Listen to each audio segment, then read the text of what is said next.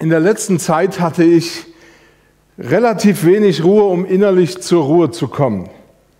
Zu vieles, was eine schnelle Antwort erfordert hat. Wenig Zeit, irgendwie nachdenken und manches sinnvoll reflektieren zu können. Vor kurzem dann bei einer der vielen Videokonferenzen wurden wir gefragt, was sich denn bei uns alles geändert hat, seitdem wir nicht mehr alle Freiheiten haben. Und mir ist eine Menge eingefallen. Im Vordergrund blieb ich bei dem Thema Stress hängen. Und dabei ist mir aufgefallen, dass in dieser, Menge, äh, in dieser Situation eine Menge Ambivalenz steckt. Vielleicht geht es dir ja genauso, wenn du über diese Situation nachdenkst. Nicht, dass wir nicht alle vorher schon Stress kannten. Viele von uns hatten ja schon mit Stress zu tun sei es durch den vielen Verkehr auf unseren Straßen. Ich kenne Leute, für die war die tägliche Arbeit, äh, für, für die war die tägliche Fahrt zur Arbeit Stress pur. Der Verkehr wurde immer verrückter. Natürlich gab es ja auch Stress durch die Arbeit selber. Da gab es Druck durch Jahresziele, durch Monatsziele, und äh, Wochenziele oder was weiß ich, was für Maßstäbe, an denen man sich alles messen lassen muss. Das Gefühl, alles, für alles eine Lösung haben zu müssen und zwar ständig. Du musstest Arbeit und Familie zusammenbringen. Es ging immer schon darum, das alles irgendwie unter einen Hut zu bringen. Du hast vielleicht ähnliche Erfahrungen gemacht. Manchmal war die Arbeit willkommene Flucht vor der Familie und manchmal war die Familie willkommene Flucht vor der Arbeit. Die Sehnsucht, endlich mal Ruhe zu haben und mal rausgenommen zu sein aus allem, das kennen wir doch alle, oder? Hast du nicht auch gerade vor dieser Corona-Krise davon geträumt, mal mehr Zeit für die Familie zu haben, mal Zeit für den Partner? Oder endlich mal Ruhe vor den nervigen Arbeitskollegen oder dem Chef oder auch den Kunden. Und dann dieser Lockdown. Mir ging es am Anfang so, dass ich dachte, ha, jetzt wird alles ruhiger und leichter. Doch genau das Gegenteil war der Fall. Äh, vielleicht ist das für einige von euch ganz genauso. Homeoffice oder Kurzarbeit Kinder, die zu Hause sind und plötzlich zum Nerv- oder Stressfaktor werden. Kein Wunder, die Spielplätze sind ja auch gesperrt. Nun müssen wir zwar die Kinder nicht immer zur Schule fahren oder zum Training oder zum Musikunterricht oder ständig zu einem anderen Freund, was ja auch stressig sein kann. Jetzt müssen wir die Kinder daheim beschäftigen und darauf schauen, dass sie irgendwas Sinnvolles zu tun haben, damit sie eben nicht die ganze Zeit am Smartphone oder im Internet rumhängen. Ständig muss man hinterher sein, damit die Kinder ihre Hausaufgaben erledigen und auch noch lernen. Das ist irgendwie kein Überbrückungsprogramm, sondern manchmal gefühlt wird da mehr verlangt als sonst in der Schule. Aufgaben fertig machen und Aufgaben einsenden, neue Aufgaben bekommen und dasselbe fängt von vorne an. Das ist auch Stress. Einschränkung der Freiheit, das ist wie Hausarrest. Nur noch rausgehen, wann es unbedingt nötig ist. Im Supermarkt böse angestarrt werden, wenn man die 1,50 Meter nicht einhält. Nicht mehr alles kaufen zu können, weil es nicht mehr alles gibt. Das ist doch Stress pur. Ist dir aufgefallen, wie merkwürdig das ist? Alles, was noch vor kurzem so wünschenswert war, wird jetzt zum Stressfaktor. Es scheint so, als hätten wir beständig Stress und Unruhe, egal in welcher Situation wir gerade sind und unter welchen Umständen wir gerade leben. Die Situation ändert sich, der Stress bleibt. Und kaum, wenn auch nicht ganz freiwillig, dass du hast, was du dir gewünscht hast, willst du genau das Gegenteil. Kinder endlich wieder in der Kita oder in der Schule. Opa und Oma endlich mal wieder frei und zu jeder Zeit besuchen können. Es ist doch auffällig, dass das Kernproblem unberührt von den Umständen weiter besteht. Die Situation ändert sich manchmal sogar ins totale, krasse Gegenteil, aber das Problem bleibt. Vom Kirchenvater Augustinus ist ein Ausspruch bekannt, der hier in etwa die Lösung bringen könnte oder bringt. Er sagt, heißt, unruhig ist unser Herz, bis es Ruhe findet, o oh Gott, in dir. Viele von uns kennen das Gefühl, dass die innere oder die tiefe Erfüllung häufig nur einen kurzen Augenblick anhält. Wir erreichen etwas, was wir schon lange angestrebt oder ersehnt haben, worauf wir uns ausgerichtet haben. Und kaum, dass wir das erricht, äh, erreicht haben, steht die Frage auf, war es das jetzt wirklich wert? War das jetzt wirklich die Erfüllung, die ich schon so lange ersehnt und angestrebt habe? Und irgendwann stellt sich dann Ernüchterung ein. Und meist geht dann unser unruhiges Herz wieder erneut auf die Suche. Es sucht sich neue Ziele, es bestreitet neue Kämpfe, ein Augenblick des Glücks tritt wieder ein und die Ernüchterung kommt wieder. Ein Gedanke, den wir uns in der Regel an dieser Stelle nie fragen, ist der, soll das vielleicht so sein? Ist das vielleicht sogar beabsichtigt? Ich habe mich länger mit der Frage eines biblischen Menschenbildes beschäftigt und herausgefunden, genauso sind wir Menschen von Gott konstruiert und geschaffen worden. Gott hat den Menschen so geschaffen, dass er nur in der Beziehung mit ihm wirklich erfüllt leben kann. Der Mensch ist Gottes Ebenbild. Und auch wenn mancher darin eben die genialen Fähigkeiten des Menschen und seinen Selbstwert erblickt, so bedeutet diese Ebenbildlichkeit auch, dass wir Menschen immer nur zu uns selbst finden, wenn wir uns auf Gott beziehen. Den Menschen verstehen, ohne ihn in Bezug zu Gott zu setzen, ist unmöglich. Wie gesagt, ich beginne heute mit der ersten Predigt dieser Predigtreihe über den Psalm 23. Und in diesem Psalm erfahren wir einmal, wie Gott uns zu einer wahren Erfüllung führt und wir erfahren, wie diese wahre Erfüllung sich in unserem Leben auswirkt, beziehungsweise was die Merkmale dieser Erfüllung sind.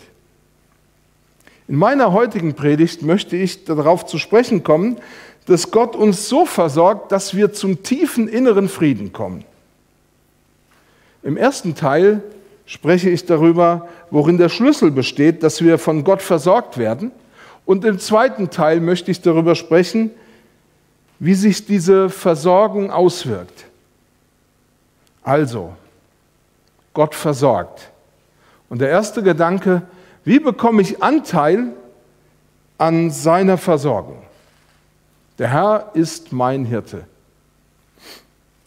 Wenn eines deiner Kernprobleme das ist, dass Erfüllung und Ruhe so flüchtig sind, so schnell vorbeigehen, dann stellt sich doch eigentlich die Frage, Gibt es einen Weg zu einer Erfüllung und zu einer Ruhe, die bleibt?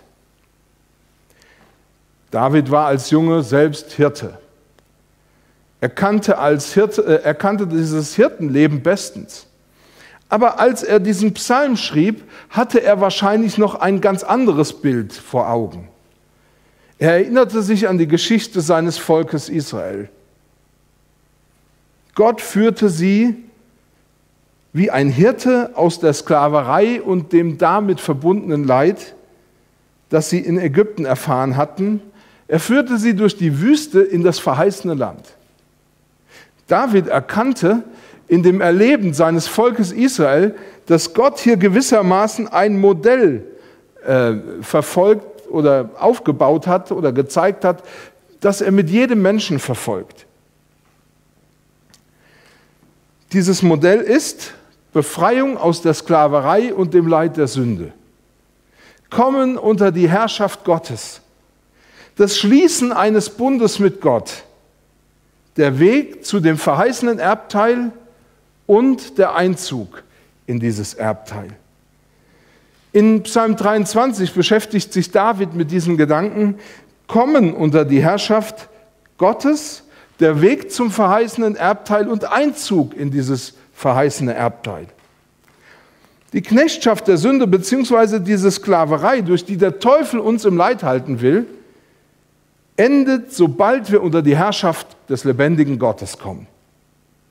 Im Neuen Testament wird uns gezeigt, dass wir nur durch den Glauben an Jesus Christus unter die Herrschaft des lebendigen Gottes kommen können. Besonders im Römerbrief finden wir bestätigt, dass der Mensch sich in einer Sklaverei der Sünde befindet, die nur durch den Glauben an Jesus Christus gelöst werden kann. Im Römerbrief wird auch beschrieben, dass der Mensch durch Jesus Christus zu einem neuen Leben befreit und berufen wird und dass er erfüllt wird. Damit du das ein bisschen nachvollziehen kannst, möchte ich dir jetzt zwei dieser Bibelstellen vorlesen, in denen das zum Ausdruck gebracht wird. Zunächst einmal möchte ich Römer 3, aus Römer 3 lesen, um zu zeigen, dass der Mensch im Allgemeinen in der Sklaverei der Sünde feststeckt. Und da heißt es, es ist eine Gerechtigkeit, deren Grundlage der Glaube an Jesus Christus ist, und die allen zugute kommt, die glauben. Dabei macht es keinen Unterschied, ob jemand Jude oder nicht Jude ist. Und alle haben gesündigt und in ihrem Leben kommt die Herrlichkeit Gottes nicht mehr zum Ausdruck. Und jetzt möchte ich aus Römer 6 lesen und da geht es dabei, dass Jesus uns befreit hat zu einem neuen Leben. Und da heißt es, dass ihr jetzt aber von der Herrschaft der Sünde befreit und in den Dienst Gottes gestellt seid, bringt euch als Gewinn ein geheiligtes Leben und als Endergebnis ein ewiges Leben. Denn der Lohn, den, der, den die Sünde zahlt, ist der Tod. Aber das Geschenk, das Gott uns in seiner Gnade macht, ist das ewige Leben in unserem Herrn Jesus Christus. Es ist doch interessant, wie Paulus genau die gleichen Bilder gebraucht. Sklaverei durch die Sünde, Rettung aus der Sklaverei durch das Kommen unter die Herrschaft Jesu Christi, indem wir glauben und Befreiung und Rettung und beziehungsweise das Geschenk des Geheiligten und des ewigen Lebens. Wie du sicher schon bemerkt hast, geht es in unserem Psalm, in den ersten Worten unseres Psalms, um das Kommen unter die Herrschaft des Gottes. Der Herr ist mein Hirte. Das ist auch der Schlüssel, wie ich Anteil an der göttlichen Versorgung bekomme. Vielleicht ist es auf den ersten Blick nicht so offensichtlich, doch David wählt dieses Bild, dass Gott ein Hirte ist, mit voller Absicht. Warum hat er das getan? Er hat das getan, weil er damit zwei Dinge ausdrücken konnte. Erstens konnte er etwas über die Art göttlicher Herrschaft sagen also wie Gott seine Herrschaft ausüben wird. Und zweitens konnte er etwas darüber sagen, dass Gott tatsächlich König ist und dein König sein will. Beide Gedanken waren sowohl im Altertum als auch im Alten Testament zu finden. Der erste Gedanke, Gott ist wie ein Hirte, beschreibt, wie Gott sich um dich sorgt. Wie ein Hirte. Und der zweite Gedanke hängt damit zusammen, dass der König im Altertum sich selbst als Hirte seines Volks bezeichnet hat.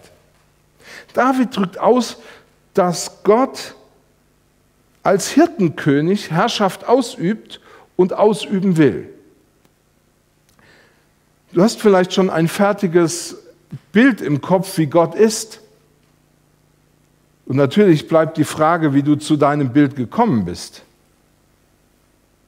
Meist gehen wir ja so vor, dass wir auf der einen Seite ein Bild von Gott haben und dann dieses Bild an unseren Erfahrungen, die wir in Situationen oder mit Menschen machen, irgendwie abgleichen. Und wenn das vielleicht, und dann sehen wir, ob sich dieses Bild aufrechterhalten lässt oder nicht. Wenn das vielleicht auch die übliche Vorgehensweise ist, so ist es doch eigentlich keine sehr sinnvolle Vorgehensweise, um Gott wirklich kennenzulernen. Wenn du Gott wirklich kennenlernen willst, dann ist es wichtig, dass du die Bibel liest. Auch zu dem Gedanken, dass Gott Hirte ist, findest du in der Bibel weitere Bibelstellen und du findest dort weitere Ausführungen. Entscheidend ist, dass dieser Hirte dein König ist. Im Altertum war deutlich, ein guter König ist an einem guten Volk zu erkennen. Das heißt, hier war gemeint, der Zustand der Menschen in diesem Volk zeigte, ob dieser König gut ist oder eben nicht. Es ging also nicht in erster Linie um Reichtum, um Soldaten oder um ein größeres Reich, sondern es ging um das Volk. Gott stellt sich als außergewöhnlich guter König heraus. In Matthäus 11 spricht Jesus einmal darüber, wie er regieren wird, was die Art seiner Regierung ausmachen wird. Und da sagt er, kommt her zu mir alle, die ihr mühselig und beladen seid, ich will euch erquicken. Nehmt auf euch mein Joch und lernt von mir, denn ich bin von Herzen sanftmütig und bin von Herzen demütig. So werdet ihr Ruhe finden für eure Seelen. Denn mein Joch ist sanft und meine Last ist leicht. Mit anderen Worten, unter seiner Regierung findest du Ruhe für deine Seele. Das führt uns zu dem nächsten Gedanken. Also nochmal, der erste Gedanke war, der Schlüssel zur Versorgung Gottes ist, dass der Herr mein Hirte werden muss. Und das zweite, über das ich jetzt sprechen möchte, ist, wie wirkt sich seine Versorgung aus?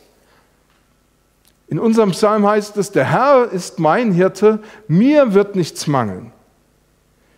Unser heutiges Predigtthema heißt ja Gott versorgt. Und ich muss zugeben, dass ich sehr lange davon überzeugt war, dass hier an dieser Bibelstelle in der Hauptsache an Geld, Haus, Beruf, Partner, Kinder, Gesundheit und Wohlergehen beziehungsweise an mein gutes Befinden gedacht war. Mir wird nichts mangeln. Und ich dachte, wenn Gott mein Hirte ist, dann wird sich das alles in meinem Leben irgendwann einstellen. Und es gibt solche Stellen, die diesen Gedanken scheinbar noch verstärken.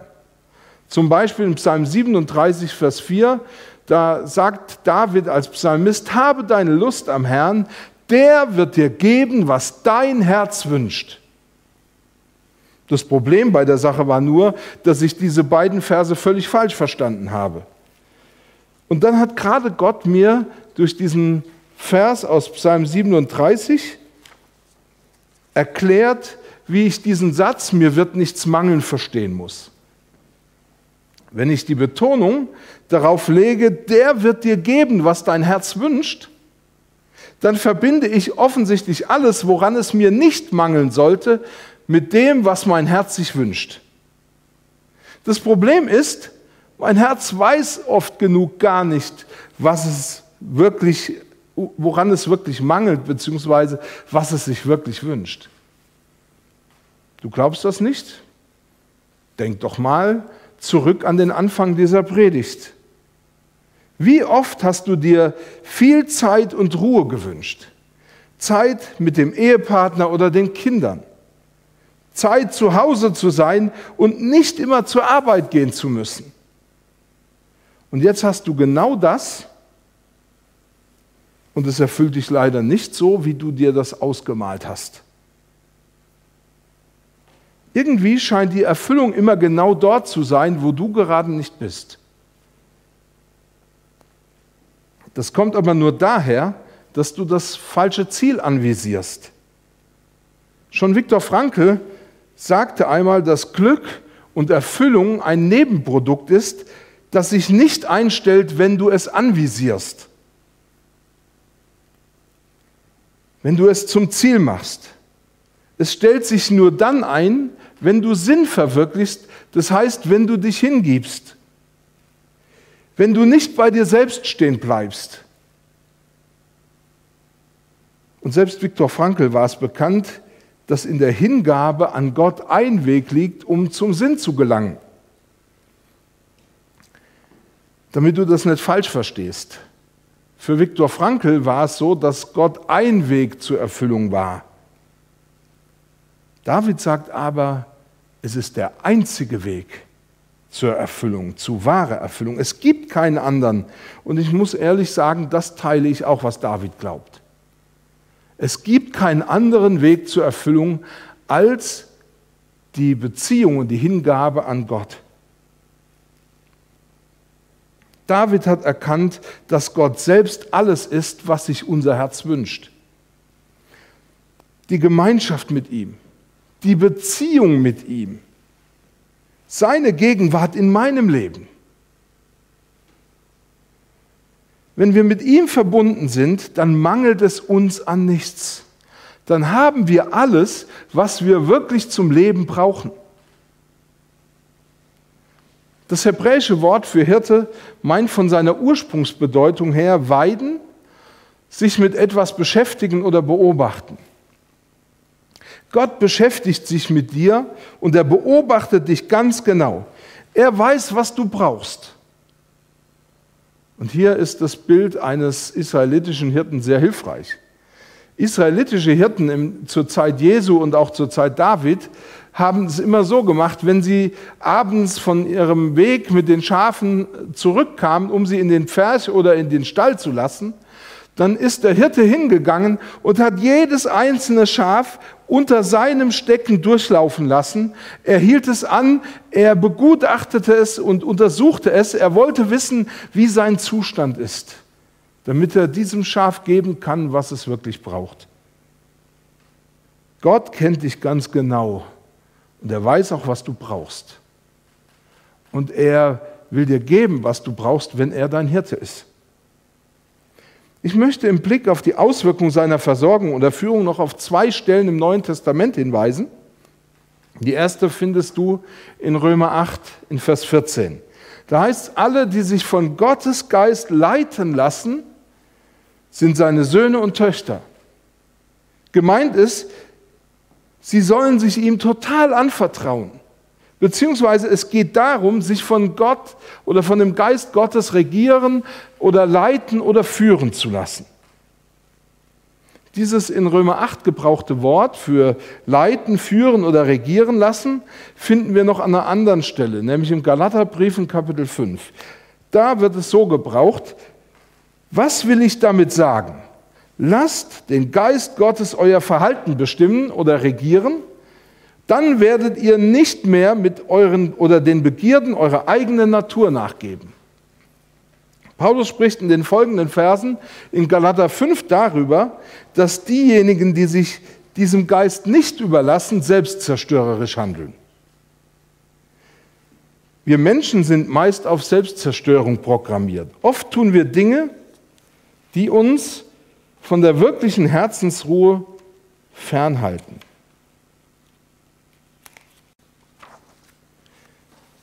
Von dieser Ruhe, von der Augustinus sprach. Aber was noch schlimmer ist, so sagt Paulus in Römer äh, in Galater 5, wer so lebt und handelt, wird keinen Anteil am Reich Gottes bekommen, dem Erbe, das Gott für uns bereithält. Wer dagegen sich der Führung des guten Hirten anvertraut, erfährt, wie Gott neue Eigenschaften in ihm wachsen lässt. In Galater 5, Vers 22 sagt Paulus darauf, die Frucht hingegen, die der Geist Gottes hervorbringt, besteht in Liebe, Freude, Frieden, Geduld, Freundlichkeit, Güte, Treue, Rücksichtnahme und Selbstbeherrschung. Gegen solches Verhalten hat kein Gesetz irgendetwas einzuwenden. Gottes Führung in unserem Leben und über unser Leben verändert uns. Sie verändert nicht in erster Linie die Umstände, wenigstens jetzt noch nicht aber sie verändert unser Wesen. Und auch das führt dazu, dass ich schon jetzt erfahre, dass ich keinen Mangel habe. Natürlich habe ich schon oft, äh, vielleicht fragst du dich natürlich auch, was ist denn jetzt damit? Kann Gott nicht auch äh, materiell versorgen? Und ich möchte dazu sagen, natürlich habe ich schon oft persönlich erlebt, wie Gott auch materiell versorgen kann. Er hat die Macht und die Kraft dazu. Als wir vorletztes Jahr eine neue Wohnung gebraucht haben, war auf dem normalen Wohnungsmarkt lange keine erschwingliche Wohnung zu finden. Wir haben wirklich gebetet und gezittert. Ich kann nur sagen, Gott hat uns auf seine unnachahmliche Weise eine Wohnung geschenkt, die besser war als alle Wohnungen, in denen wir in den letzten 25 Jahren gewohnt haben. Gott kann das. Deshalb ist es auch gut, sein Vertrauen auf ihn zu setzen. Aber, und das muss ich auch sagen, ich persönlich habe auch erlebt, dass es die Umstände schwierig und schwer waren. Und trotzdem ich gebetet habe, haben sich diese schweren oder schwierigen Umstände nicht verändert. Sie sind so geblieben, wie sie waren. Trotzdem habe ich keinen Mangel erfahren, weil der durch seinen Geist gegenwärtige Gott mir seinen Frieden und seine Ruhe geschenkt hat. Eine Ruhe und ein Frieden, der über alles Verstehen und über alles Denken hinausgeht. Gott versorgt, deshalb lass ihn dein Hirte sein. Glaube an den Sohn Gottes, Jesus Christus, der die Tür zum Vater ist und vertraue dich ihm ganz an. Bete in etwa so, Jesus Christus, von heute an bitte ich dich, der Hirte über meinem ganzen Leben zu sein. Ich vertraue mich deiner totalen Führung an. Bitte erfüll mich mit deinem Heiligen Geist und versorge mich. Ich möchte jetzt noch beten. Lieber Vater, ich danke dir dafür, dass du ein wunderbarer Hirte bist. Ich habe das in meinem Leben so oft schon erfahren. Danke, dass du Frieden und Ruhe und innere Erfüllung gibst.